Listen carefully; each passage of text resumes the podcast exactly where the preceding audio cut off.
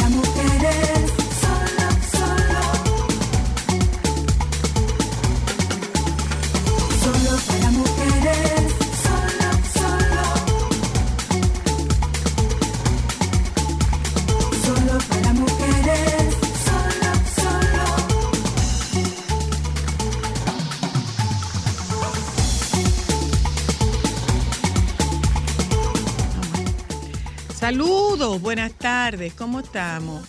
Ay, pero mira, ni tan mal se ve. Señores. lo primero que advertimos, señora Luna, no es una extensión de vehículos en la radio, ¿eh?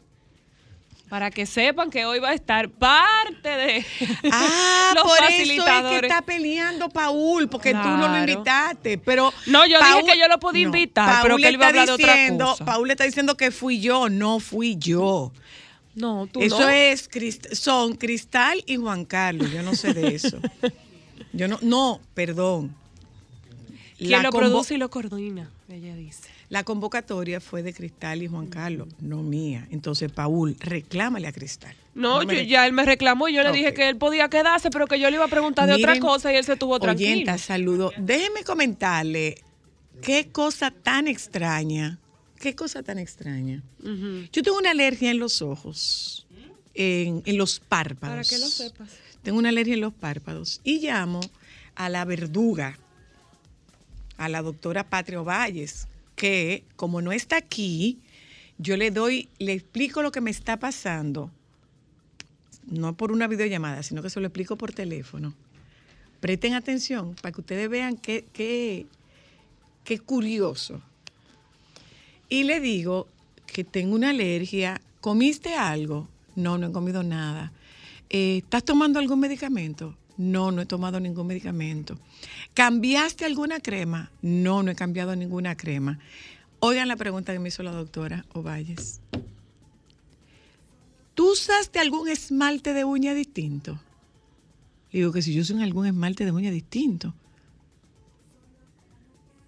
digo, mira, sí, coincidencialmente, yo me puse un producto que nunca había usado, pero como un producto que yo me pongo en las uñas me va a dar una reacción alérgica en los ojos.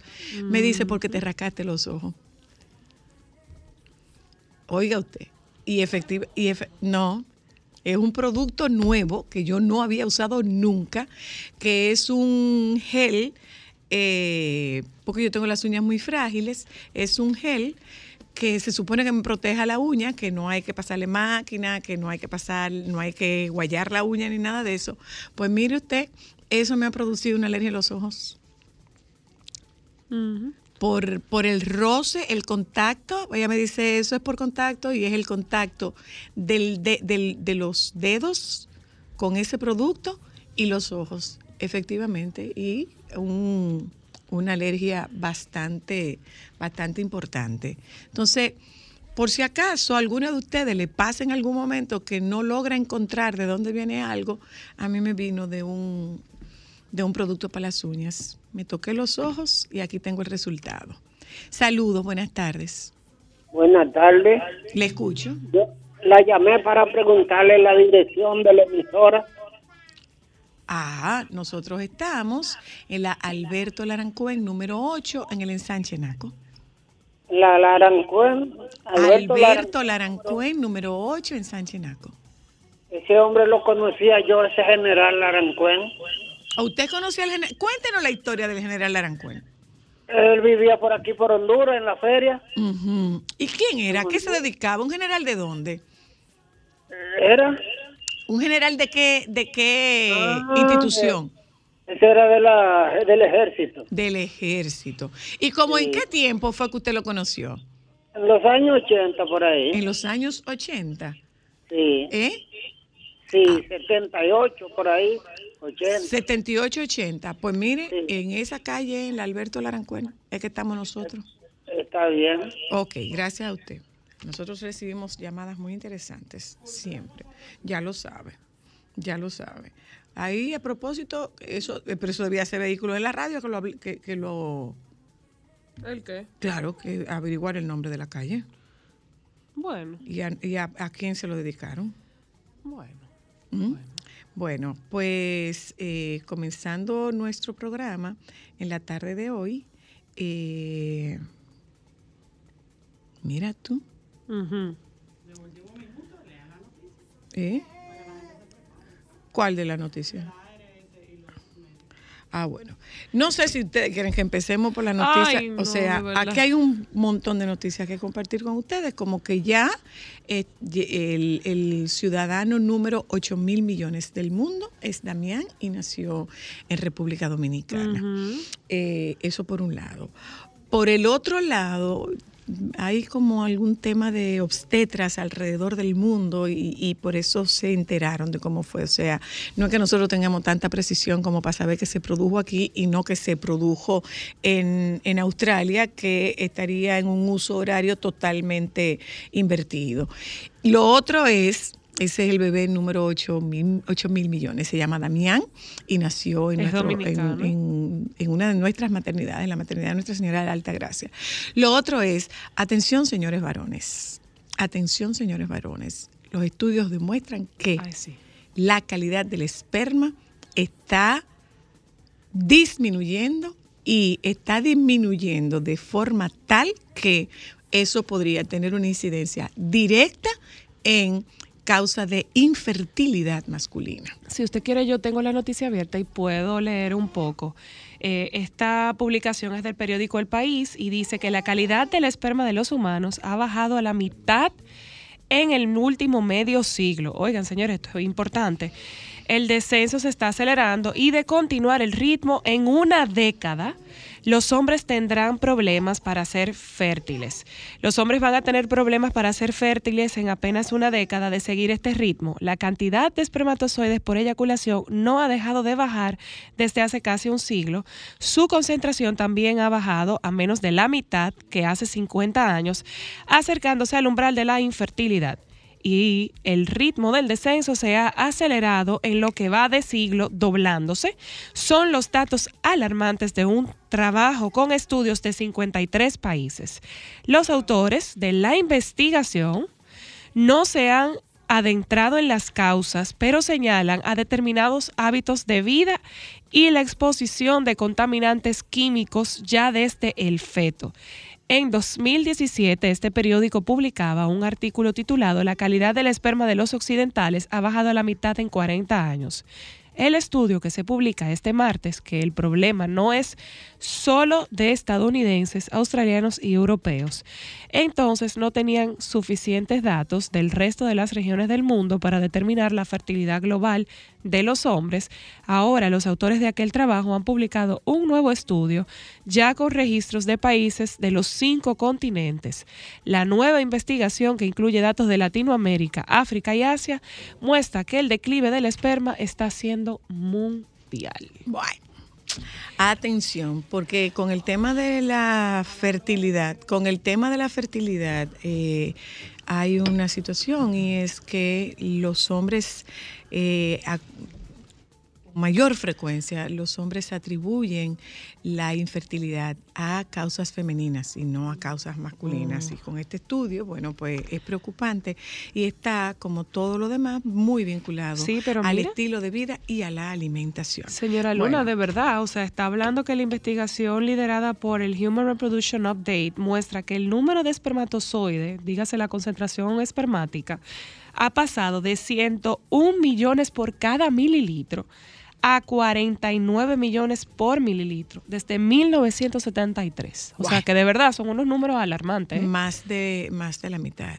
Eh, bueno, nosotros eh, vamos a publicidad en la tarde de hoy y eh, cuando regresemos vamos a tener un programa que es muy adecuado porque eh, hay ¿cuánto, cuántas reclamaciones que hay eh, eh, eh, Félix. Félix cuántas reclamaciones por inundaciones Hasta ahora. por a- 500 y algo Hasta chin me encuentro. eh, pero, pero habría que ver, o sea, eso no significa que haya sido ese el número de vehículos afectados, sino el número de personas que tuvieran un... O que hasta el momento han hecho. No, el número de personas que tienen un seguro y que pueden hacer una reclamación. Pero entonces, eh, un poco, el- hay, hay anuncio ahí de... de de precipitaciones y la posibilidad de ocurrencia de, de inundaciones eh, repentinas.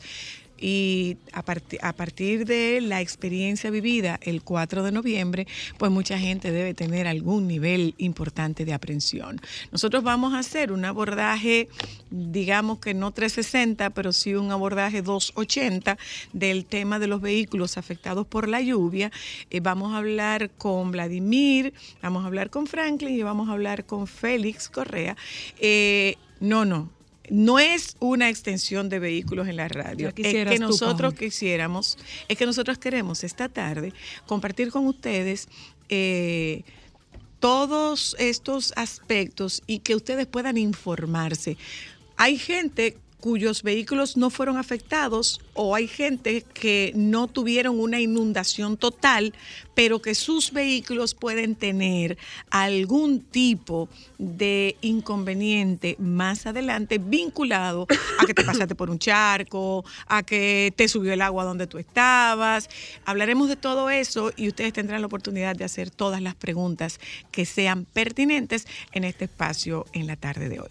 Nos vamos un momento a publicidad. Cuando regresemos de publicidad, eh, abordamos este tema y pedimos que sean ustedes que nos acompañen y que nos ayuden a hacer este programa. Esto es solo para mujeres. Ya. Solo para mujeres, solo, solo.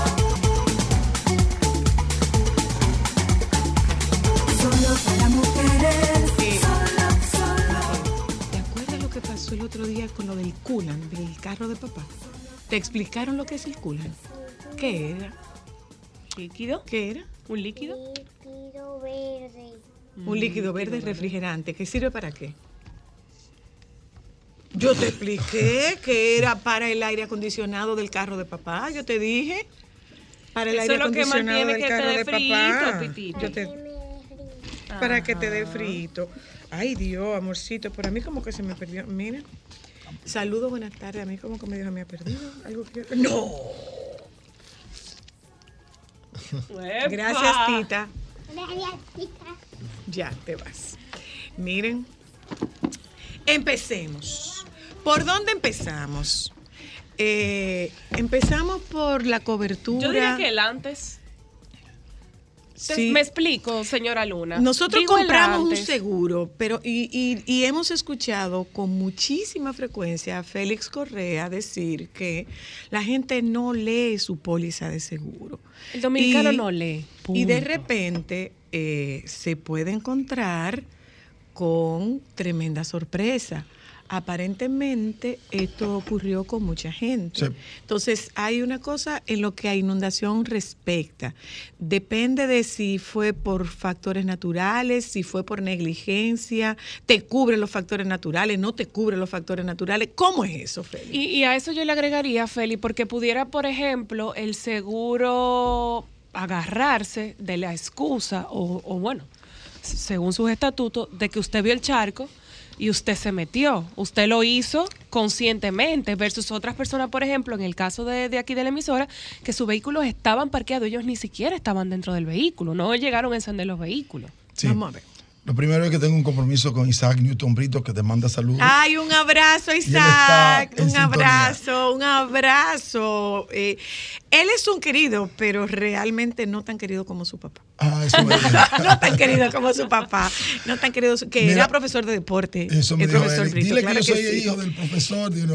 Sí, sí, claro que sí, lo recuerdo con muchísimo cariño, con Bien. mucho cariño. Entonces, mira, para empezar por la, la última, eh, el último detalle que me dijiste, eso se llama inmersión involuntaria. Yo le llamo inmersión voluntaria o involuntaria.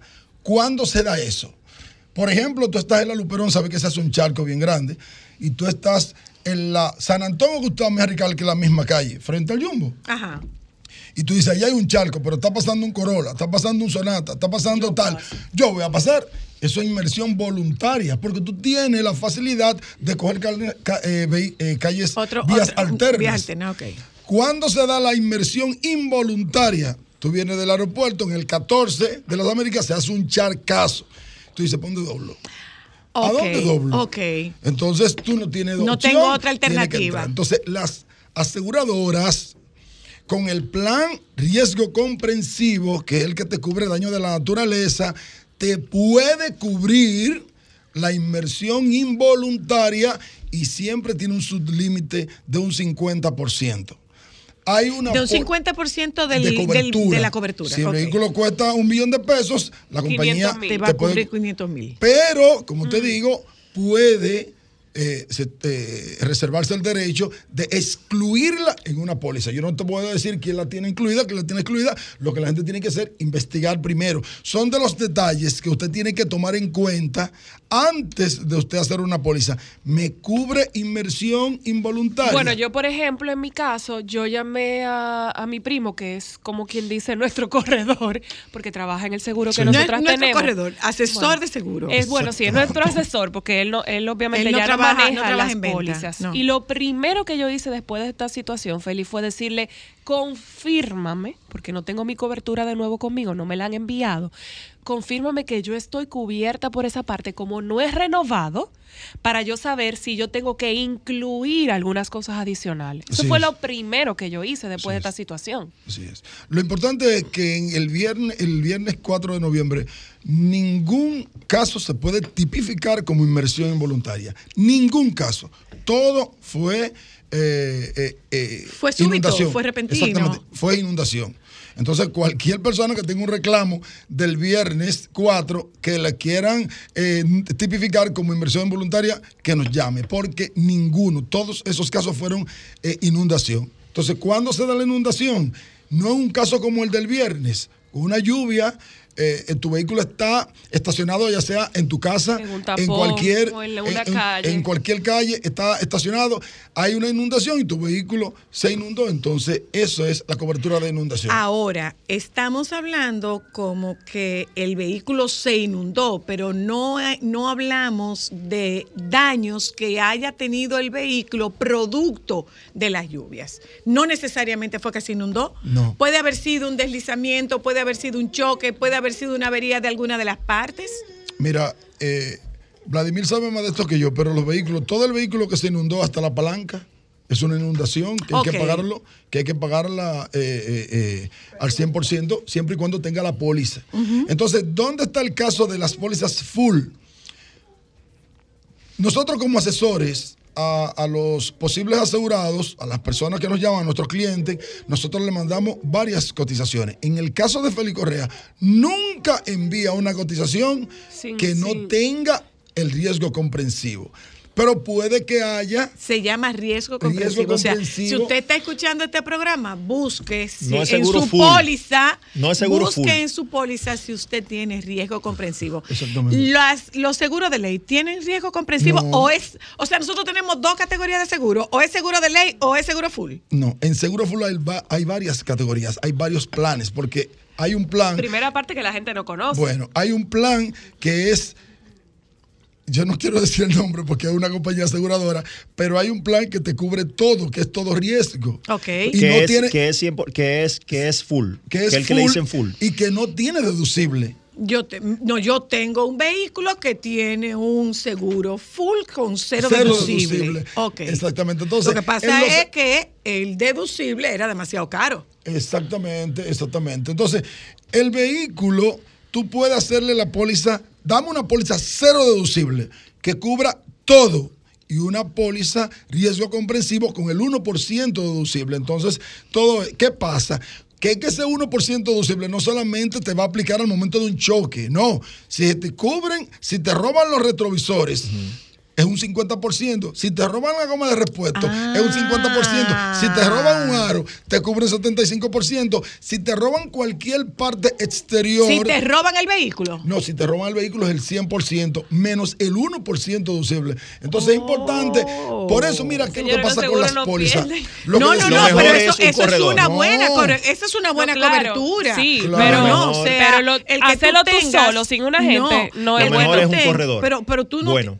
Un corredor bueno. Un corredor bueno. Porque nosotros Porque una nosotros podemos decir- corredor que terminó siendo corredora un yo. corredor bueno. Eso, es lo, eso es lo que yo le aconsejo a Él todo se el mundo. dañó porque él era bueno. Ah, bueno, Pero no pero- sabemos qué fue lo que le dio al final del camino y yo le dije, ¿sabe qué? Lindo, con mi, con, con mi eh, eh, comisión no te vuelve a juntar.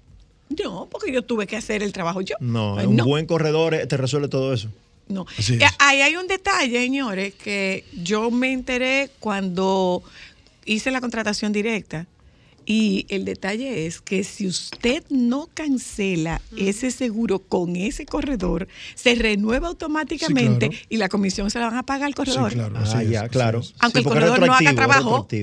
Aunque el corredor no haga el trabajo, sí. dije, no, Queda no, dentro de no, su no, tienen que notificar que ya no quiere ese corredor y entonces la compañía aseguradora le elimina el corredor. Ah, eso Así es un es. detalle. Ahora pregunté, eh, si tú chocaste, si tú tuviste algún, si, se- si hubo alguna afectación, por ejemplo, de alguna de las partes, de pintura o de lo demás, igual con e- por esta situación, tú puedes hacer una Sí, reclamación a claro, tu seguro. porque hay daños parciales, daños totales. Ok, hay daños parciales y daños o totales. por Así es. ejemplo, Feli, eh, tú sabes que ahora mismo muchas de las calles se vieron afectadas de que se les fueron las alcantarillas por las lluvias, gente que por la misma... eh, eh, eh, por el mismo color del agua, no podía haber un hoyo, cayó en un hoyo, le dañó una pieza al vehículo, el vehículo se vio afectado no solamente por el agua.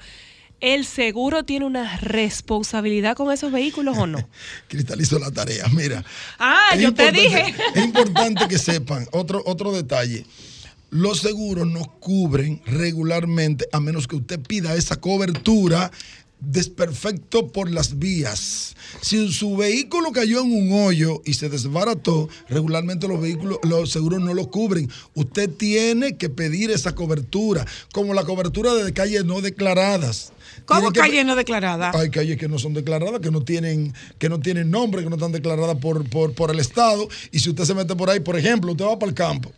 Y usted dice, vamos para donde. Una calle mal usted va para donde tío Chicho. Después pero del tío río, Chicho, después del río tío Chicho cubre. vive, exactamente. Después del río Tío- no lo tío. Chicho No vive pasa el río. Al lado del río. pero no que después del río, no. Camino No al río. Perdón, A camino al río, sí, ¿verdad? Perdón. No lo camino, cubre. No. Camino al río. El Cami- tramo del río no, no, no. Di que chocaste en otro lado. Camino al río, en esa calle no está declarada. Sí. Si usted no pide esa cobertura, Ah, exactamente. Así mismo. Esa cobertura. Y que si cruzaste el río es peor Y todavía. a entonces nosotros- cuando tú, cuando nos- tú vas a reclamar te dicen, Ay, Feli, pues, yo nosotros- estoy pensando en Chiqui. A Chiqui le fue muy mal. A Chiqui le fue Bueno. mal. ay chiqui, te lo si dijimos. usted, si, si usted chocó, si usted chocó con una vaca camino a Bávaro, como le pasó a un cliente mío, chocó. El señor iba muy contento para un hotel de Bávaro y se fue 8 de la noche, porque él Porque sí, y, a porque las, y, a la- y a las 10 de la noche, que se fue, no sé por qué se fue por, por, la, Por otra banda, por la otra banda. Se fue fue por por, otra la banda. otra banda. No Qué cogió la. Era una vaca, pero señores, yo tengo la foto aquí, prietecita, prietecita la vaca. Pero eso- Dice él que cuando él escuchó Pero- el boom, fue que se dio cuenta que había matado, pero su vehículo quedó destrozado. Eso tuvo cobertura. Pero si es en una finca o en uno de esos caminos no declarados, no va a tener cobertura. Es importante, es un árbol que usted choque, en un camino no declarado no va a tener cobertura. Por eso es importante que pida la cobertura de calles no declaradas y de calles también. Ah, pero le estoy diciendo cuál es. Si la que ella tiene nombre está declarada, pero si no tiene. Ahora, Bueno, antes, antes de cambiar de tema, antes de cambiar de tema, mira, mira, mira. Eh, el dominicano, como buen latino, pone candado después que roban. Yo puedo cambiar mi póliza. Claro. Sí. Claro, claro. Ahora, quiera. yo la puedo Ejemplo, cambiar. Sí, Yo la claro. puedo cambiar. No Puede- tengo que puede- cambiarla. puede- le puede agregar, la puede cambiar, la puede agregar, le puede agregar cobertura y la puede modificar. Las pólizas eh, son flexibles en Por ese ejemplo, en el caso mío, que mi renovación es ahora el 25, Sí. ya a mí me hicieron, me emitieron mi carnet, pero yo no he hecho el primer pago. Yo puedo decirle, Sí. mira, tú, este combo, yo Y quiero que tú le pongas haga. papitas, refresco, helado, todo, hasta té. Va poniendo en el carrito. Va, va poniendo en el carrito, exactamente. No, pero tú pagas y puedes cambiar. Pero si me permiten un segundo, Ah, dale. a mí me sucedió algo, un caso muy Yo gracioso. no entiendo por qué que Feli no es el corredor de nosotros. Yo me iba a preguntar lo mismo. Eso, yo lo pensé. Nosotros estamos, No entiendo mira, por qué Yo lo Feli no es el pensé. corredor de tres nosotros. de corredores Yo lo estamos pensé. aquí. Bueno, pues nosotros con mucho gusto. Miren, No, pero ahorita mismo, manito. yo te lo- exactamente. No, mira, lo que pasa es que Feli Correa como corredor debe ser muy caro. No, porque, Porque no, sabe ah, mucho. Eso es algo importante. El tener un asesor o un corredor de seguro no te cuesta un peso más. No, ni- no, eso no cuesta más. A mí no me. Eso es lo que me da la tranquilidad de que me van a resolver. Al contrario, puedes tener, por ejemplo, con nosotros, que en noviembre y diciembre estamos regalando 5 millones de pesos adicionales de cobertura para daños a terceros. O sea que conmigo o con cualquier otro corredor usted va a tener beneficios. Mira una cosa. Feli, tú sabes el trabajo que nosotros llevamos Lo pasando. puedo, lo No, no. puedo decir eh, con el seguro que, que tiene mi vehículo. Yo no había tenido esto con ningún seguro y mi corredor nunca me dijo que eso fuera así. Y es un ajuste de prima por depreciación. Claro. No, claro pues sí. yo nunca había tenido ajuste de prima por depreciación. ¿Te cobraban lo mismo? Lo mismo. Pero es verdad que el tipo. Es verdad que el tipo. No. no, no. no, no. No. Si tú tienes un corredor, No, él se no, trabajo. Generalmente te lo dejan igual. pero Para cobrar más comisión. tienes- Para cobrar. Eh, pero- Franklin, pero al igual final, míralo es- hay que- ese las cliente. aseguradoras hacen eso. No, pero generalmente eh, tú tienes que solicitarlo para que te Eh, lo Eso, eso puede pasar ahora, porque ahora los vehículos no Hubo se una- depreciaron. no, no, no se depreciaron. No se Los últimos dos años medio. Exactamente. Entonces, ¿qué pasa? Que las Ya compañías aseguradoras eh, hacen Diablo, un, es como un conjunto. Por ejemplo, depreciación de vehículos, descuento por buena experiencia y, y cualquier otro descuento que te pueda dar. Y, y ahí entonces tu póliza baja muchísimo, pero en esto en este tiempo los vehículos se están eh, revaluando, que es importante anunciar aquí. Todo aquel que tenga un vehículo, revise antes de usted hacer la renovación, es bueno revisar Hágale el una valor tasación, Feli. Hágale una tasación a su vehículo. Pero mire, Correcto. señores, Y ahora es esa señores, señores, yo comencé pagando, tú lo sabes, Vladimir, porque era un vehículo híbrido y los seguros de vehículo Estaban híbrido hace tres años Sí. eran muy caros. Sí. O sea, yo creo que yo pagaba 125, 130 mil pesos Pero ya, ya de... es diferente. Sí, óyeme, yo estoy pagando creo que 80 mil en tres años. Está bueno. Sí. Pero súper bien. buenísimo. Pero, ¿sabe qué? Y, y es un vehículo cero deducible porque es una póliza cero deducible porque el deducible es muy alto. Sí, por el monto Entonces. ¿tú Es sabes que qué? ¿Tú sabes qué? Mi corredor nunca me lo dijo. Eso me lo dijeron cuando yo contraté el seguro directo. Mi corredor nunca me lo dijo. Ese barbarazo. Por eso fue que no le renové. No me pregunte que si me preguntan digo quién fue. Ya No. yo ni me acuerdo quién fue. Ya ni me acuerdo quién fue. Nos vamos a publicidad, regresamos de publicidad. Yo le pregunté a Franklin, eh, Franklin, señores, miren, uno, uno va contando experiencia y experiencia.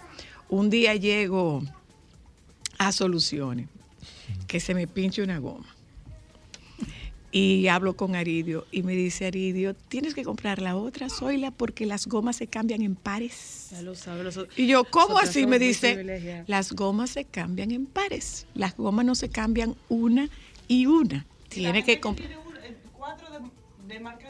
Bueno, ya tú sabes. Ya tú sabes lo lindo que antes de entonces estos vehículos que me- le pregunto a Vladimir y se lo pregunto a, a Franklin, ¿son solo los vehículos de alta gama o todos los vehículos lo que tienen es una goma de repuesto que es para un tente ahí?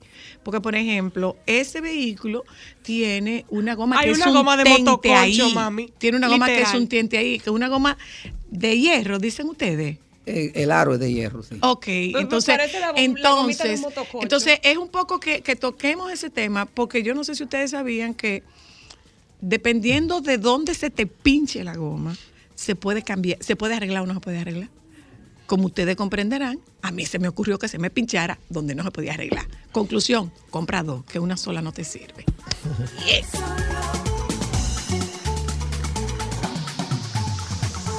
Solo para mujeres.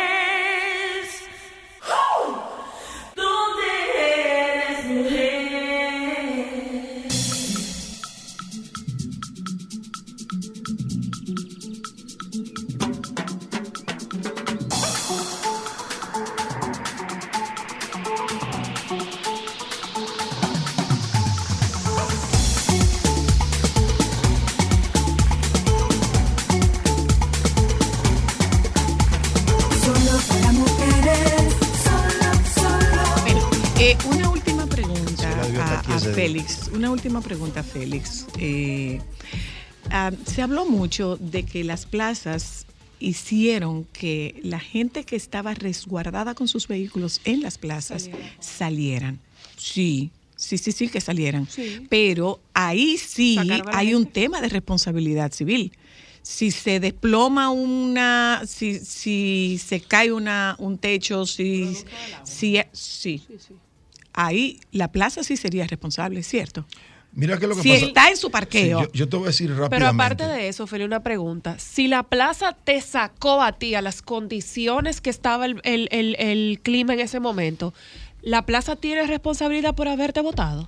es que el asunto de la responsabilidad eh, es muy subgénero. Por ejemplo, el Código Civil 383 al 386 dice que todo daño que tú cometes tiene que ser resarcido. Ahora, ¿quién va a determinar si hubo un daño o no? Un tribunal. Claro, Ahora, si el tribunal determina si hay un daño y la compañía segura, o la, la empresa tiene un seguro de responsabilidad civil, la empresa, la compañía puede cubrir. Pero realmente eh, yo no te puedo decir si hubo Pero si, por no. ejemplo, no, no, no. Eh, pongo, pongo el escenario. Sí. Yo estoy estacionada en una plaza y mientras está pasando este, este temporal, eh, a mi vehículo se desprende un plafón, se Bueno, desprende algo del techo Y daña mi, y eso mi vehículo. Sí. Eso es responsabilidad. Eso, eso es responsabilidad Exacto. exactamente. Entonces, eh, eso es un poco la explicación de por qué sacan los vehículos de, de la plaza. Porque habría que asumir un tema de responsabilidad civil. Así es. Porque no es cierto que eso que usted ve de los letreros que dicen nosotros no somos responsables. No, eso no es verdad. Eso no es verdad. Eso no es verdad. Eso no es verdad. Si algo le pasó, si algo le pasó a usted en su vehículo claro. ahí Tú adentro. fuiste a consumir ahí, que- tú fuiste a- Claro, claro. Eh, Sí, claro. Comencemos. Va- vamos, Franklin. Yo, yo te pregunté, Franklin, y las guaguas, digo, la- las gomas, los neumáticos se dañaban. ¿Los neumáticos se dañan con esta lluvia? Se supone que no. Mira, no, no se dañan, Zoila. Los neumáticos eh, están fabricados justamente para resistir toda la inclemencia del tiempo, se puede a- inundar, no hay ningún tipo de problema. Eh, lo que nosotros sí eh, al día siguiente, bueno, muchas gentes quedadas por porque el neumático se le pinchó, como decía Cristal, eh, neumáticos que cayeron en hoyos, que se le rompieron a los clientes. O que el, agua los arrastró, Franklin. Sí, el agua, pero generalmente eh, el neumático no se daña porque el agua lo- lo- los arrastre. Lo, más que todo fue mucha ponchadura. Cuando tú caes en un hoyo, yo conozco Por un amigo, escombros. un amigo que, que, eh, tiene un camión y, y se le fue por, por, por un badén, obviamente, él se fue al contén, no lo estaba mirando y el neumático se le dañó porque se le entró dentro del, dentro del, del, del desagüe, vamos a decir, de, de la calle. Entonces, eso fue lo más importante. Pero recuérdate también que eh, fueron muchos casos que recibimos. Hubo un caso que a mí me llamó mucho la atención, que el cliente llega allá y dice, oye Franklin, yo quiero que tú me digas, ¿qué pasa aquí? Pues yo oigo un agua en este carro, oigo agua y chacho, chacho. El agua moviéndose en el interior del carro. Digo, pero vamos, yo nunca he visto eso, vamos a dar una vuelta. Cuando yo me monto, oh sí, en la puerta, la puerta estaba media de agua. Sí. La, la puerta parece que le, le faltaba algún... La goma. la goma, no, sí, eso tiene como unos hoyitos pequeños. Ajá. Y, y entonces por por ahí se llenó de ahí? agua, eh, el carro se puso medio y se llenó de agua. Y no, y- sí, no lo sabía. Entonces, bueno, es tan simple como un, un, un gome- un técnico de nosotros va debajo de la puerta y le, saca, le quita el taponcito y ya le saca todo el agua. Ok. Entonces, eh, pero igual, ese, ca- ese carro también estuvo eh, lleno de agua la, la- la alfombra, que eso es terrible para los carros, eso le hace un daño. eh, Lo corroe terrible. muy rápido. Sí, le causa corrosión, pero lo más importante es que eso está húmedo, eso genera hasta mal olor en los carros. Ahora una cosa. hay que, eh, hay que sacar toda esa, esa, esa alfombra y la parte que tiene debajo de la alfombra, secarla muy bien antes de entrar. Una, una cosa, pregunta- perdona, Franklin, eh, eh, con, con, razón, con respecto a los neumáticos, eh, ¿podría haber alguna afección porque los neumáticos no estuvieran en buenas condiciones o esto definitivamente no impacta en el neumático? Y a eso yo le iba a agregar, Franklin, eh, y, y la misma pregunta para Vlad. Y luego de haber pasado esta situación tan caótica que nadie se esperaba, ¿es recomendable después de haber transitado por las calles como estaban, con usted llevar su vehículo, hacerle nuevamente alineación y balanceo y un mantenimiento independientemente que, que no esté dentro de la fecha estipulada? Sí, mira, empezando por, por la, pregu- eh, la pregunta de Zoila, los neumáticos, eh, cuando tienen unos diseños en la banda de rodamiento, tienen un dibujo, el, el Ajá, neumático, Ajá. y eso viene justamente para tú poder desplazar el agua cuando tú te- estás transitando. Por eso es que tú puedes ir a, a 80 kilómetros por hora, 100 kilómetros por hora, porque el neumático está haciendo la función de sacar el agua de, de- del pavimento. Eh, cuando tú tienes un neumático que tiene poco dibujo, o sea que ya el desgaste es muy prolongado, entonces obviamente ya esa capacidad de, de sacar el agua del neumático se pierde o se disminuye grandemente. Entonces, ¿cuál es el problema? Que cuando eh, pasa ese, fe- ese fenómeno, tú- eso es lo que se conoce como el aquaplaning. Aguaplaning. sí. O sea que tú andas no pisando en el terreno, No, en, la, en la talvia, sino tú andas es por Sobre encima del del agua. agua. Imagínate qué pasa cuando tú frenas, pues no hay, no, no hay ningún tipo de agarre y tú te vas a deslizar. Por eso cuando llueve la persona eh, generalmente eh, eh, choca más y, y- y tiene todo ese tipo de, de- de problemas. Por ahí va mi pregunta, Franklin. Eh, cuando tú tienes en las inundaciones y tú, tú sientes que, el, bueno, Franklin y, y, y- y Vladimir. y tú sientes que los frenos, uno, suenan diferentes, el vehículo se mueve diferente. Imagínate que tú estabas en ese tapón, lo que pasó, y si tal vez vuelve a pasar, tú estás en esas calles inundadas y de repente pasas a una que está seca. ¿Cómo tú logras que la goma Agarre. tenga agarre otra vez y que los frenos, porque hay veces que tú quieres frenar y los frenos se quedan lisos a la cantidad de agua que tienen. Sí. ¿Cómo- ¿Qué hacemos? Sí, mira, cuando las bandas se mojan, generalmente el- la capacidad de frenado también se disminuye Tiene que grandemente. salir suavecito y calentando un poco. Sí, entonces tratar de no, la, la- la- la recomendación es la recomendación es que cuando tú pasas una condición de charco y eso que se te mojaron las bandas, seguro que se mojan. Entonces lo recomendable es que tú salgas de ahí eh, a baja velocidad donde tenga que demandar poco del freno, o sea, para que no, no vaya a chocar y no vayan a fallar el sistema. Inmediatamente el neumático sigue rodando, las bandas se van calentando y entonces elimina la humedad y ya tú puedes frenar. Pero lo- es muy recomendable que cuando tú pases un charco, camínate y no acelere, irte lo más despacio posible para que no tenga ese fallo. ¿Funciona, Vladi, el darle golpecito? Bueno, yo de cuando era chiquita veía que la gente como que secaba los frenos, que daba como Sí, un frenón gente- de golpe. La, y- hacía- la gente regularmente hacía eso. eh, eh, Eso era un tema de que tenía a veces el supertanque dañado, lo que sea. Pero el tema de salir de una, como dice Franklin, de un charco eh, de agua, eh, tú salir lo más al paso que tú puedas, eh, o sea, para demandar menos frenado y lógicamente vaya poco a poco por un tema de gravedad, el agua va a ir bajando, se va a ir secando, esa parte de ahí del vehículo, una parte que se Déjeme calienta con gran facilidad. Entonces lo correcto es que tú salgas a pasito, quizá de un par de frenadas para que vaya Pero leve, pero sutil. leve, Hola, no de- hello. de golpe. Sí, buena. Buenas. Ya que están hablando de charco de agua, le tengo una técnica para los charcos de agua que andan manejando. Ajá, Ajá, cuéntenos. Un aporte, pongan atención. Ay, Cuando vayan pasando por un charco de agua, cuando usted prende el vehículo que está frío, los abanicos no prenden hasta que no caliente. Cuando usted pone el aire acondicionado, inmediatamente los abanicos prenden, los que van al radiador. Y de repente un charco, cuando a un charco, era el botoncito del aire, que dice AC para apagar el aire acondicionado. Los abanicos se apagan y evita que los abanicos encendidos le tiren agua al motor arriba y eso contribuye a que el vehículo se le apague. Apaguen el aire cuando van a usar charco de agua Ah, pero, o sea, que Apaguen el aire cuando vaya a pasar un charco. Hace aire Bueno, acondicionado. El dominicano es una cosa. Lo ideal es no pasar ningún charco. el fabricante dice eso, o sea, no, pero que es el chiquito, lo ideal es pasar. No, que está pasando ese carro y que yo lo veo que lo ideal, lo recomendable por todo fabricante. Deje su momento, el deje su momento chiqui para el después. Viene Deje su viene momento chiqui como- para después. Como que usted le Hola, prende la lancha al vehículo. Hello. Hola, Por eso que nosotros nos hola. No escucho. Buenas. Hello. Le escucho ahora. Sí, buenas. Eh, yo quiero hacerle una pregunta. Cuando a, a una persona le chocan, o sea, a mí me chocaron y la persona que me chocó se fue. Yo hice mi denuncia, pero la persona nunca apareció. ¿Yo puedo hacer algún, seguir haciendo algún reclamo con relación a eso o simplemente perdí todo? ¿Usted tiene, ella está ahí? Sí, está ahí. ¿Usted tiene algún dato de la persona que le chocó?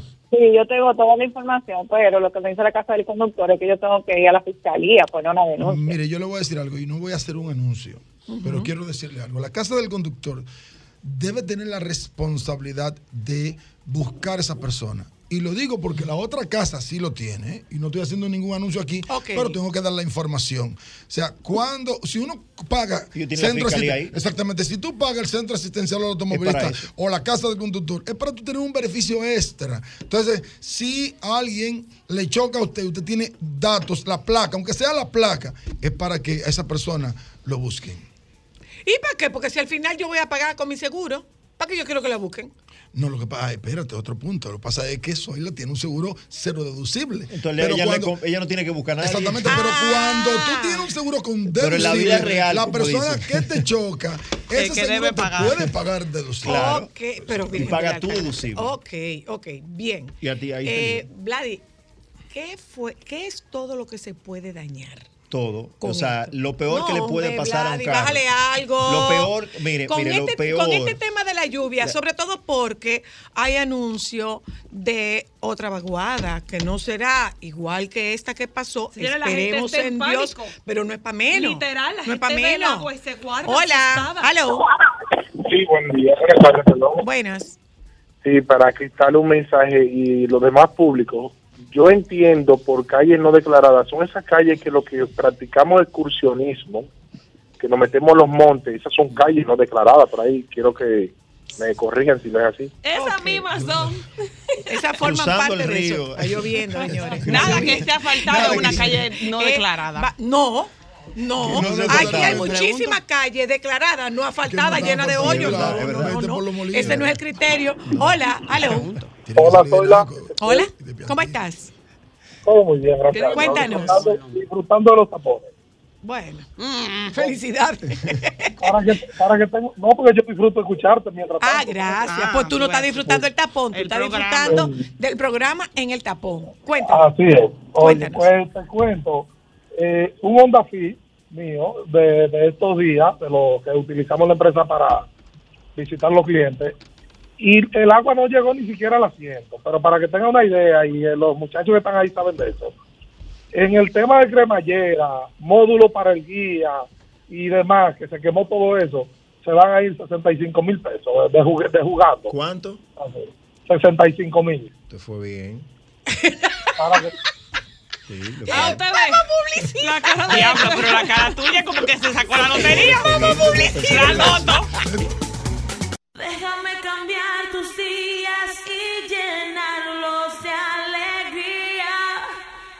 Solo para mujeres.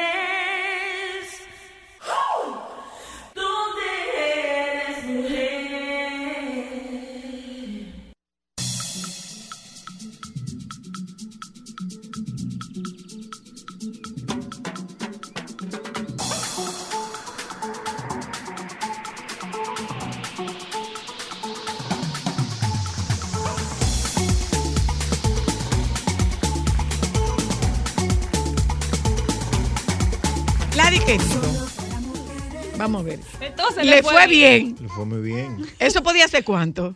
Pero es que, o sea, eso es en un carro, otro tipo de vehículo, porque él habló de un Honda Fit que no debe costar menos de 500 mil pesos, él va a gastar 70.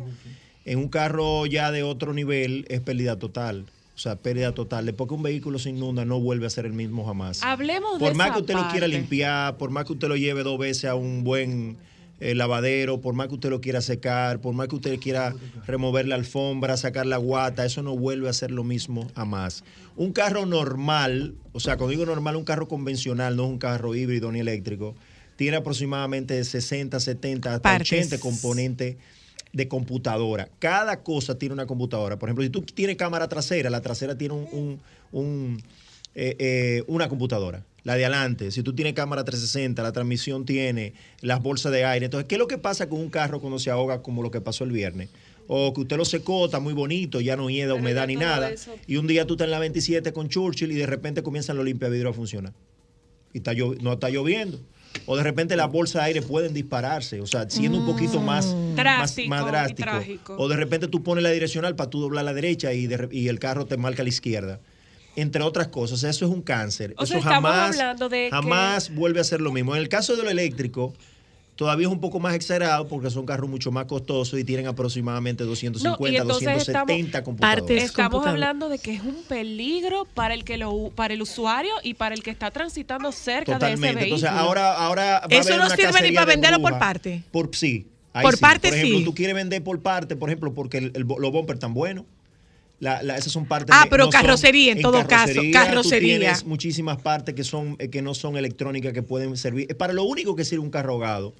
Para lo único que sirve un carro ahogado es para tú comprarlo y tú venderlo, vender las piezas no electrónicas. ¿Por qué? Bueno, Esas piezas electrónicas que se mojan, eso, ¿eh? principalmente los componentes, las computadoras eh, o, la- o las líneas, eh, normalmente pasan por el piso del carro. O sea, la mayoría de los ramales eléctricos pasan por el piso, por el centro o por los lados, o sea, de las puertas. Los ramales pasan por ahí. Entonces, la mayoría de, de esos componentes están ahí. Inmediatamente el carro pasó, el nivel de las gomas es casi imposible que tú lo puedas salvar. Por eso se, se- se recomienda no pasar charco. Nosotros en, este país, lógicamente, por la situación que estamos, ya estamos acostumbrados a que pasamos el charco, el carro está bien, pero no es recomendable pasar ningún tipo de charco, siempre y cuando tú entiendas que sobrepasa un poquito por encima del medio, un poquito más arriba del- de, la- de las llantas del vehículo, de los aros. Después que el carro eh, ya tú no le ves la goma, es posible que por alguna, por alguna parte se le, le pueda entrar, si no está herméticamente cerrado. Sí, Pero. ¿qué pasa? Si ese carro tú le hiciste un interior, como la gente lo conoce, por algo que no tiene que ver nada con humedad, sé que te cayó algo y, y, Y tenía trajo que tratamiento. le quitaron la alfombra y, y- y- y de repente se pusieron creativos y se le olvidó ponerle los tapones. Se de- fue todo a pique. ¿Tú, crees que tú, an- pasado al- tú crees que al tú andas en tu carro eh, si- con sus tapones que trae unos tapones de fábrica que es para drenarlo, pues, ese tipo, ese tipo de cosas, y no se lo pusieron de nuevo? Tú pasas por un charco y tú dices, pero ¿por qué mi carro está inundado? O lo que pasó con el tema de Franklin, cliente. que ah, tiene unas gomitas que son unos cubre eh, falta para eso mismo, que de repente si le quitaste uno o hay uno que no está bien puesto, eh, por ahí se te entra el agua. O sea, tan simple Voy, como voy eso, al o sea, no- teléfono. no Buenas es. tardes. Hello. Sí, buenas. Hola. Hola. Epa. Es Vladimir que está ahí. Sí. Sí. Ah, pregúntele a ver si me puede dar el número de para tasar un vehículo. El número de tasación de un vehículo, Vladimir. No, que le dé el número para ella tasar un vehículo. Eso fue lo que yo Sí, entendí. ¿verdad? el número tu- tu teléfono. 809-306-5230. Me va a llevar un cliente de aquí. Ah, tiene que partir con nosotras. Hola, Oye, tienes buenas. Dime. Aló, Yo buenas. Yo. Aló, Aló. hola. Sí, para decirle, yo tengo un Jeep Grand Cherokee 2022, 1203 de millas. No, lindo, Y tiene para- que llamar a vehículos en la radio para que te lo tasen. No, Aquí no no, estamos tasando. tasando. Hola, aló, Buena, buena, buena. hola. Vladimir, yo tengo un FJ que yo me he metido en agua hasta el cristal de arriba. Claro, tiene su, Espera, vamos a ir. Pero ti- ¿tiene su? Tiene su respiradero, o sea, tiene su, su cosa arriba, su, su snorkel. Lo que sí, no hay. Sin hay- embargo, nunca ha entrado agua dentro del vehículo. Esa es la ventaja, ¿verdad? Porque es como si fuera cerrado, hermético. regularmente los vehículos sedán, los sedanes tienen mucho más dificultad que la jipeta. Las jipetas son configuradas un poquito más para el tema de, del todoterreno. Esa jipeta FJ, igual que la Bronco, igual que el Jeep Wrangler, incluso la gran mayoría vienen con la- el piso de, de- de goma, no viene con, con alfombra. Porque son vehículos que están diseñados, estructuralmente diseñados para que tú puedas eso. inundarlo un poco. Ahora bien, fíjese que él le puso el respiradero de aire porque automáticamente el agua llega a donde está el, el- el- el filtro de aire, el motor se daña. Entonces, por eso es que se le pone, porque tú puedes andar muy bien en ella, Espérate pero un si tú... momento, Vladimir. ¿Y a dónde está el filtro de aire, mi hija? Está adelante, cerca del motor. Ya, ya, cerca del, cerca del motor. Entonces se le pone eso para que no entre Vladimir? aire. Ah, Ahí mismo, ahí al lado, al lado del motor. Regularmente al lado izquierdo. pregunta, Regularmente al lado izquierdo. Eh, no se me inundó el carro, pero sí tuve que transitar con este clima. Este clima tiene mucho tiempo así, siguen anunciando vaguadas. ¿Qué es lo recomendable en el tema de mantenimiento para yo prever cualquier catástrofe, que no sea de ese tipo, porque esa no se previene, con mi vehículo? Quédese en su casa. Bueno, si, si, si, real, si realmente no lo met- Creo no- que todo, todos quisiéramos No, quedar en la casa, pero tenemos que salir a producir Si no el se dinero. inundó, tú vas a tener mucho olor a humedad por el tema del moho, lo que sea, lo, lo- cualquier cosa que pueda pasar de la entradera de los pies o lo que fuese. Tú le haces un, lava- un limpieza de interior. Si el motor se dañó, no hay mantenimiento. No puede ir donde Franklin que le cambien aceite y filtro. El motor se llenó de agua y ya no, no hay, no No, hay razón. Si no pasó eso y tú no tienes, y tú no tienes la único, lo único que tú puedes hacer en este tema de, de prevención es, es quizá tú puedes decir, bueno, voy a alguna, algún sitio donde voy a sopletear el vehículo, lo voy a engrasar para que, Pero para lo- que pero- sea más, más, más recomendable. Pregunta, Vladi. Pero evidentemente para, para Ah, concluir perdón, con esto, anuncian programa para auxiliar dueños de vehículos afectados por inundaciones hasta 100 mil pesos. La pregunta es, ¿cómo se va a poder establecer? Eh, Eso, mira, no, eso es eh, eh, mucho. Eso es fácil. Eso es mucho. Eso- ¿cómo 100 se va mil pesos es mucho. ¿Cómo se va a poder Míralo ahí, el de establecer? 65 Hasta- resuelve su tema. hasta El de los cien- 65. Resuelve ahí, Y le sobran 35. Y le Hasta sobran. 60, Hasta 100 mil Hasta pesos. 100 mil. ¿Para qué? Pero para Pa- todo el mundo. Sí pero, sí, pero eso, señores, lo más seguro que se va a conciliar con las grúas que fueron las que hicieron el remolque. O sea, se lo digo. ¿Cómo así? Explica. Por ejemplo, Ahí no habían grúa. todo el mundo va a ir huyendo a buscar 100 mil pesos. Que mi vehículo se Tiene que demostrarlo. Entonces es importante que ustedes sepan. Sí, claro que El sí. recibo de la Pero se, grúa. se ahogaron ese mismo, la- el mismo viernes se ahogaron más de cuatro grúas. Feli, ahí la mayoría de gente que se ahogó hizo video de su carro. Eh, ¿Qué Exactamente. mejor prueba que eso? O sea que hay Todo pruebas. el que se muchas ahogó hizo pruebas. prueba. Se lo digo para que no vaya a vi Espera, espera, espera, espera, espera, espera, espera. ¿Cómo es que entra la grúa en esto? Explícame lo Ah, de la es grúa. un Sí, recibo claro. de déjeme saber cómo la entra grúa los- tiene un registro de los vehículos eh, que, Remolcó. que remolcó, sobre todo las grúas que pertenecen, que, pertenecen a las aseguradoras. aseguradoras. Exactamente. Que pertenecen a las Entonces, usted aseguradoras. tiene que llevar- O sea, Y por ejemplo, eh, eh, grúas Pepito, que es de mi primo hermano de la esquina del Y no me cobró Eso, nada. Ajá. Ah, Esa cuenta. Además te digo que ¿verdad le echar que? Yo lo que único que te digo es que eso lo van a conciliar. Ah, ok, Sí. ok. Eh, Frank-. Franklin tenía algo que eh, Sí, tra- no, le decía del- que la, mejo- lo- la mejor recomendación cuando está lloviendo es, y ahorita lo, lo anunciábamos, era no cruzar ningún charco. Eh, en ocasiones yo, eh, a mí me tocó cruzar un charco, yo tenía a mi hija en un centro comercial por la Charles Sommer y a mí me tocó ese, ese, ese río de la Charles Ay, Sommer. Un brazo yo, de mar. yo ay, traté ay, de irme ay, por ay, otro lugar y No obviamente todo lugar. seguía igual. Entonces lo que hice fue, ya tengo que cruzar y crucé. Eh, ¿Cómo obviamente el carro, el carro, el carro mío tiene una capacidad que se sube un poquito, unas 3, 4 pulgadas. Entonces yo lo subí y por lo menos no fue muy difícil, pero pero eh, lo, me- lo más re- más recomendable es no cruzar. No yo. Que crucé porque ya tenía un, que un un- problema que tenía que Franklin, que resolver. una de las condiciones, eh, bueno aclarar eso, una buena de, una de las condiciones que tiene eh, tu vehículo eh, eh, también es un atractivo de los carros eléctricos.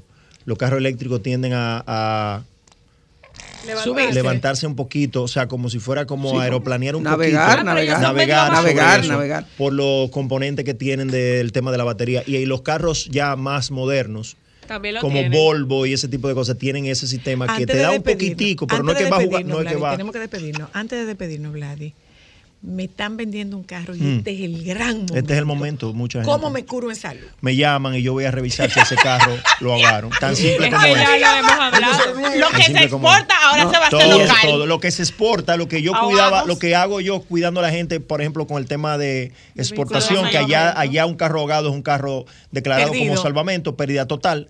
Bueno, me- ahora localmente me llaman y yo.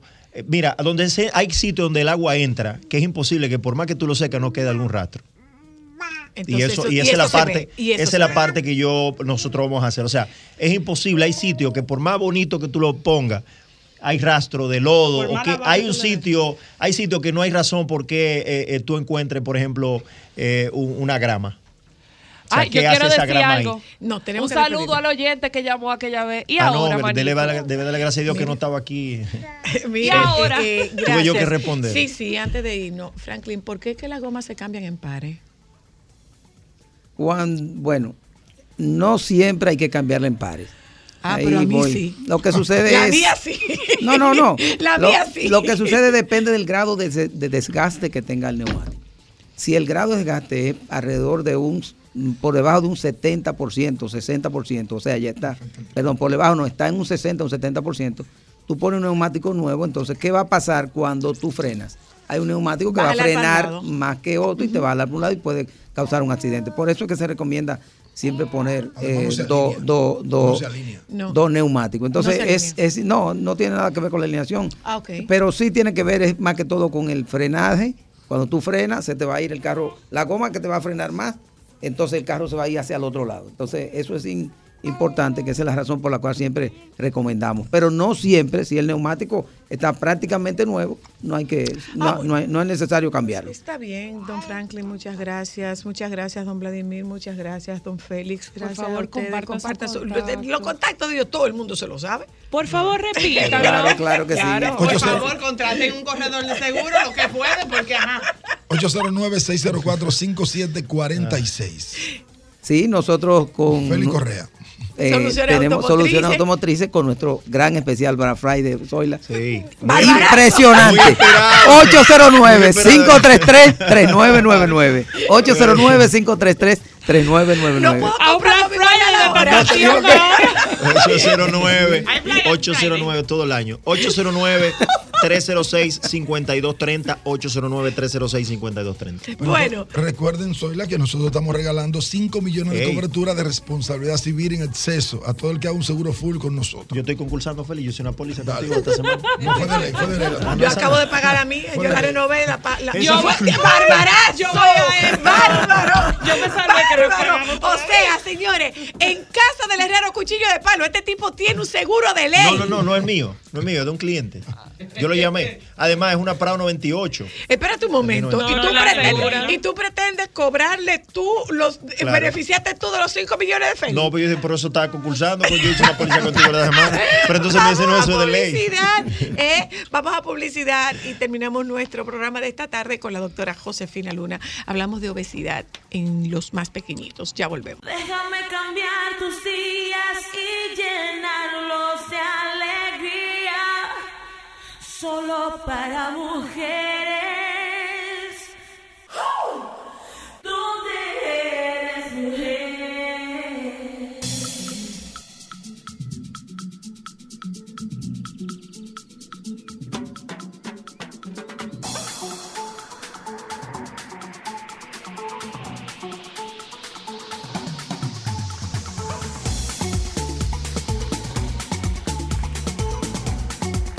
Doctora Luna, ¿cómo estás?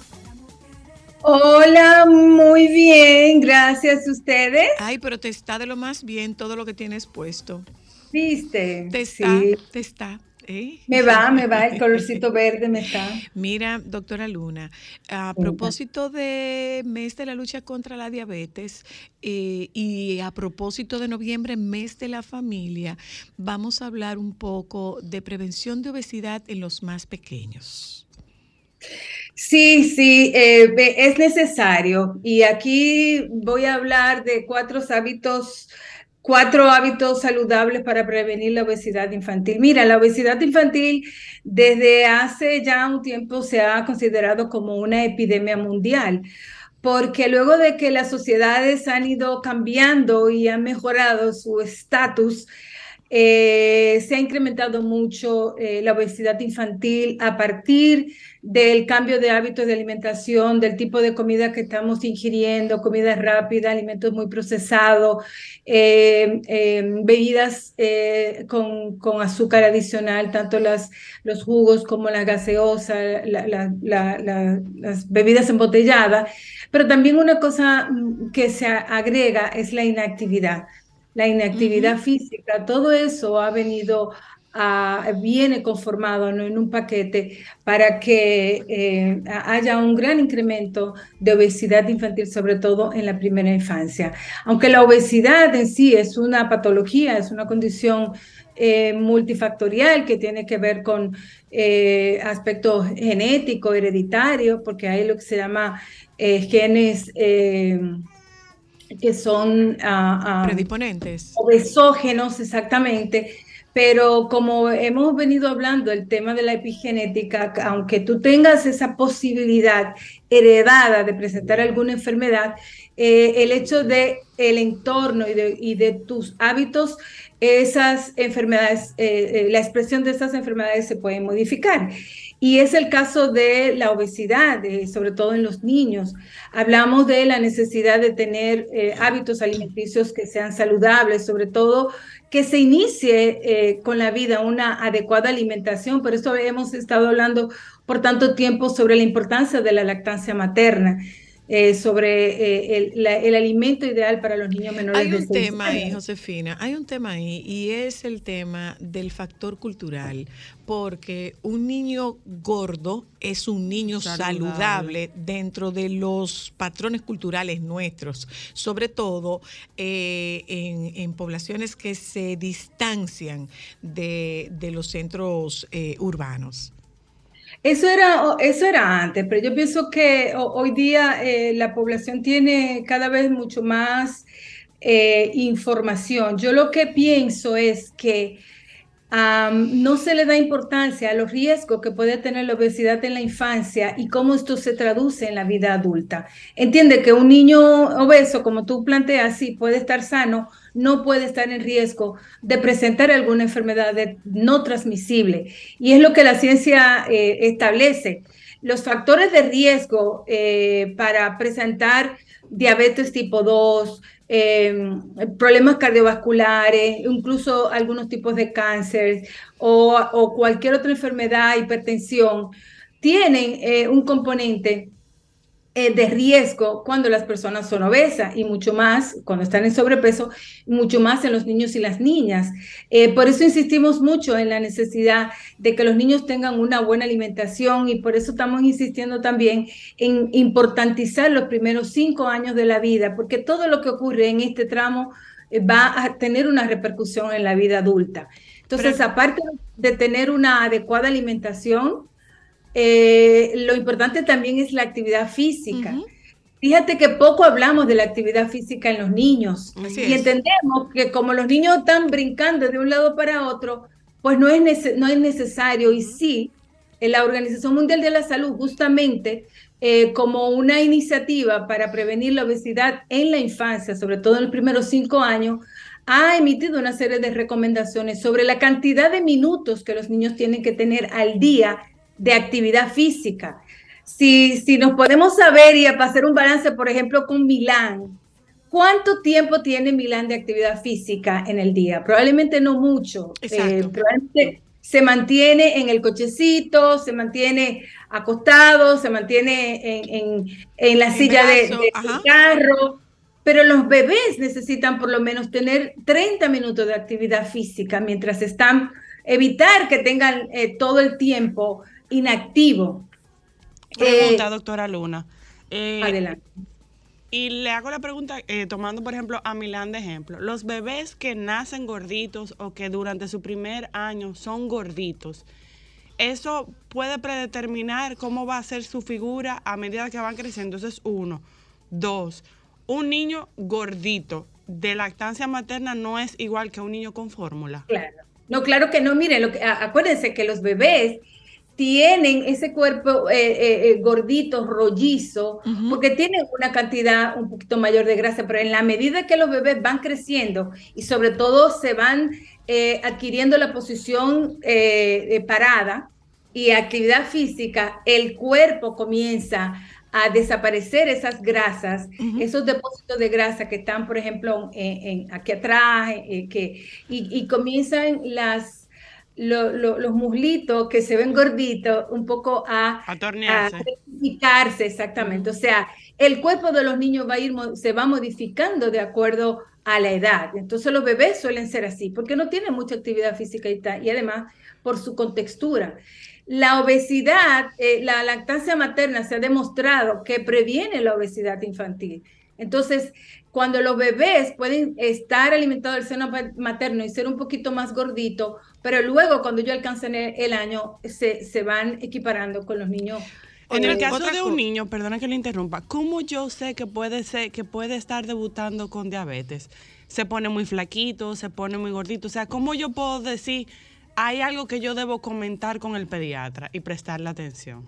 Mira, hay que hacer la diferencia entre diabetes tipo 1 y diabetes tipo 2. La diabetes tipo 2, eh, 1 es una enfermedad eh, autoinmune y que puede ser, eh, tú tienes la, la condición, el gen y probablemente alguna situación, algún virus o algo provoca eh, eh, que haya una respuesta a- a- contra el páncreas y entonces a- hay una dificultad con el- la utilización de la insulina. Esa es una. Entonces, esa, esa, diabetes no se previene. Puedes identificarla cuando un niño eh, está orinando mucho, cuando un niño tiene mucha sed, cuando incluso, eh, por desgracia, muchos de los pacientes diabéticos pueden debutar con un coma diabético, o sea, lo Wow. ignoran, no lo saben y entonces puede tener un coma Déjeme diabético. contestar esta llamada. Hola, buenas. Saludos, buenas. La, le escucho. Ok, voy a tratar de explicar. Yo tengo un niño de 5 años. Ajá. Él me nació prematuro, bajo peso, incluso tuvimos que esperar casi dos meses para poder ponerle la primera vacuna. Mi padre, en modo de relajo, me dijo, cuando él vaya creciendo, todo lo que él no pudo comer, incluso tuvo nueve días en, en, en incubadora porque se le fue el líquido por pulmones, todo ese día se lo va a cobrar cuando vaya creciendo. Pero yo, yo siento que él come en exceso. y que bebe mucha agua, bebe mucha agua. Que tu niño come en exceso y bebe mucha agua. Una pregunta. Eh, ¿Corre mucho? Eh, Demasiado. No se está tranquilo. Un minuto. no- 30 segundos no se siente. ok. ¿Alguna otra pregunta te quiere hacerle, doctora? Ah, eh, ¿qué, qué edad tiene el niño? Cinco, va para seis años. Va a cumplir seis. Bueno, hay que ver, mira, en el caso hay una situación con los niños prematuros y sobre todo cuando los niños prematuros incrementan muy rápido de peso, pueden tener el riesgo de la obesidad infantil. Entonces lo que tienes que eh, chequear es cómo ha ido su crecimiento, su desarrollo, cuánto pesa, cuánto es su talla y entonces eh, eh, chequear eh, cómo está, en qué percentil tiene está. 75 libras ahora mismo. Con cinco años. ¿Y qué te dice tu pediatra? Ahora mismo no tengo la tabla, pero sí yo pienso que está sobrepeso. No, el, el- todo normal, pero yo te lo veo normal porque es un niño que tiene salud. Bueno, eh, lo que pasa es para que... mí, yo entiendo que él come demasiado. Ok, bueno. Que- 75 come para un, para un niño de, de... Cinco años. De cinco años. La verdad que no, no, no tengo la, la- la curva de peso aquí. Eso yo lo, para tú definir cuál es la situación, eh, eh, para uno saber si un niño está en sobrepeso o no, si está en obesidad, hay una serie de parámetros que hay que también, tomar. pero Pero también hay una cosa, también hay una cosa, también hay una cosa, Y eh, déjeme- doctora. También hay una cosa, doctora, y él dice que para mí come demasiado. ¿Qué será lo que come? Justamente lo que, y un poco para la, eh, la, la audiencia, para tú determinar que un niño está en sobrepeso, está en obesidad, eh, hay una serie de parámetros. Así a- a- a- no lo puedo yo eh, eh, decir, está obeso o no.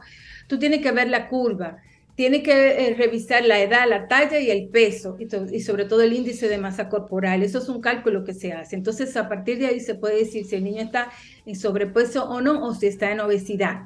Eh, si él entiende que el niño come mucho, eh, tendría que tener buenos hábitos de alimentación, porque también ahí está relacionado con la obesidad.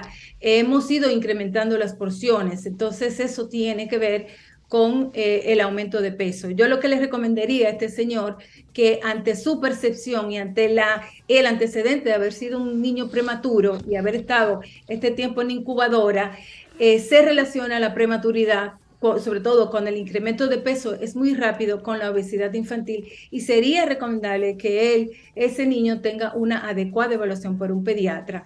Y el pediatra, a su vez, dependiendo de cómo lo encuentre, podría hacer una recomendación para que entonces lo vea o un nutriólogo o un endocrinólogo. Tengo otra llamada aquí, doctora. Buenas. Hello. Sí, buenas. Hola. Ahora que estamos hablando de la, de la obesidad, ¿por qué que la gente tiene la maña? Y lo veo a cada rato, de que a la leche de fórmula vienen a meterle de que cereales. Eso no se necesita. Entonces tú ves los muchachitos con, con un año rebotando que parecen una pelota. No, Pa' que duerman más. No, porque supuestamente duermen más cuando tú le pones cereal. Qué buena pregunta, doctora. Es una inquietud El, un el papá. uso, el uso de cereal en la leche, y, e- y ese es un señor muy observador y qué bueno que sea un hombre justamente que haga esa observación. El uso de cereal en la leche eh, eh, es una conducta incorrecta, inadecuada. En el biberón solamente es para líquido, para leche. Entonces, eso era una costumbre que se utilizaba supuestamente para que los niños se llenaran y durmieran más.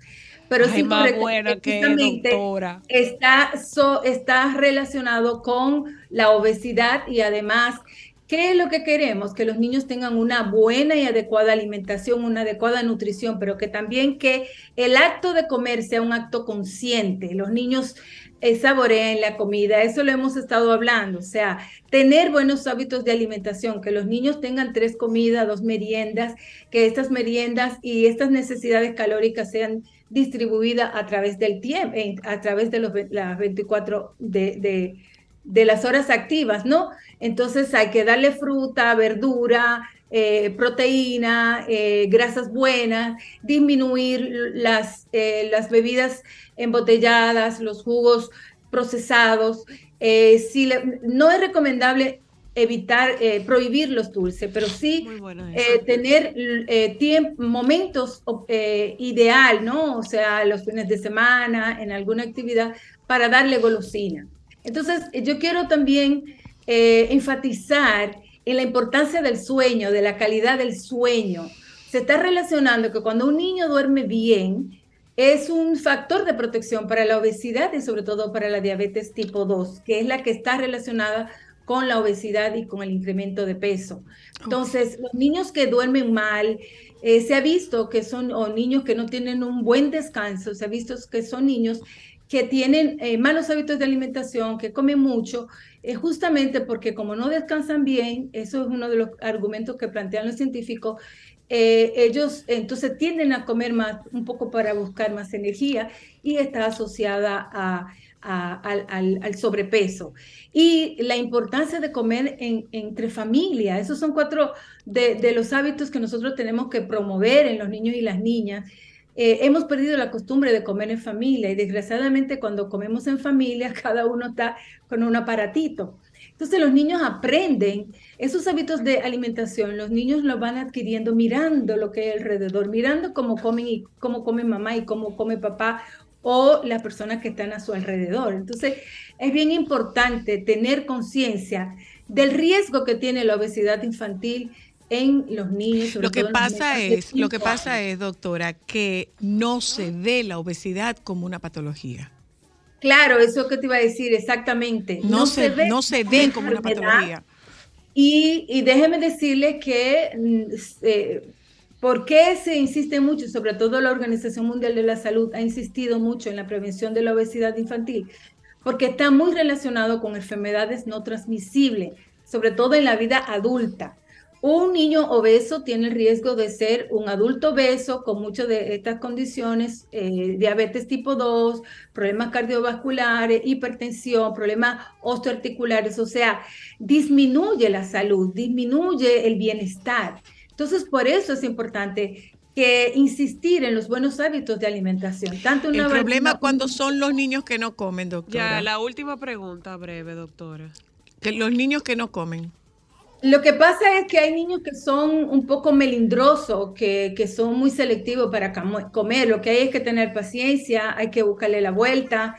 Muchas veces estas actitudes para la comida pueden ir cambiando de acuerdo a, cómo los niños van eh, eh, creciendo y sobre todo eh, es importante reconocer la cantidad de alimentos que los niños requieren. No es lo mismo lo que el niño requiere y necesita, lo que papá, mamá o la chica que lo atiende cree que se debe de comer. Entonces ahí es necesario eh, buscar el balance y saber cuáles son las porciones que deben de recibir los niños Gracias, eh, doctora. para tener Mira. una adecuada alimentación. Para despedirla, eh, le voy a comentar algo que nos ocurrió a Juan Carlos, a Juan Carlos y a una servidora. Estábamos en días pasados en un restaurante comiendo algo y vino un papá con su niño, era un niño, no era un, no era un lactante, era un niño, pero lo traía en brazos, Claro. debía tener 3, 4 años, podría tener su niño. Y se detiene, y se detiene para decirnos que él le agradece mucho a este programa porque él tiene unos 10 años escuchando este programa y que este programa lo ha enseñado a ser mejor papá. Ay, qué bueno. qué rico. sé que eso era algo que te iba a gustar. Bueno, pues un Gracias. beso. Gracias. Síguele a la doctora. Tenemos una actividad que quiero rápidamente promocionar. Eh, vamos a tener un conversatorio sobre crianza y salud mental con el doctor Jorge, Jorge Santiago, el psiquiatra de Solo para Mujeres. Eh, es una actividad gratuita que va a ser el primero de diciembre. Eh, estén pendientes a nuestras redes sociales, FIFA Lunar, donde vamos a dar las recomendaciones. También Soy la Luna, Ámbar y Cristal van a promocionar esa actividad. Bueno, Gracias. pues, un abrazo, doctora. Gracias a usted. Gracias a los compañeros del Sol de la Tarde que nos han acompañado. Digo, a los compañeros del Sol de la Tarde que están ahí. Es que estoy viendo a Federico que me distrajo. Gracias a ustedes que nos acompañaron. Eh, invitarles a que se queden con los compañeros del Sol de la Tarde que ya están ahí. Ya. Sol 106.5, la más interactiva. Una emisora RCC Miria.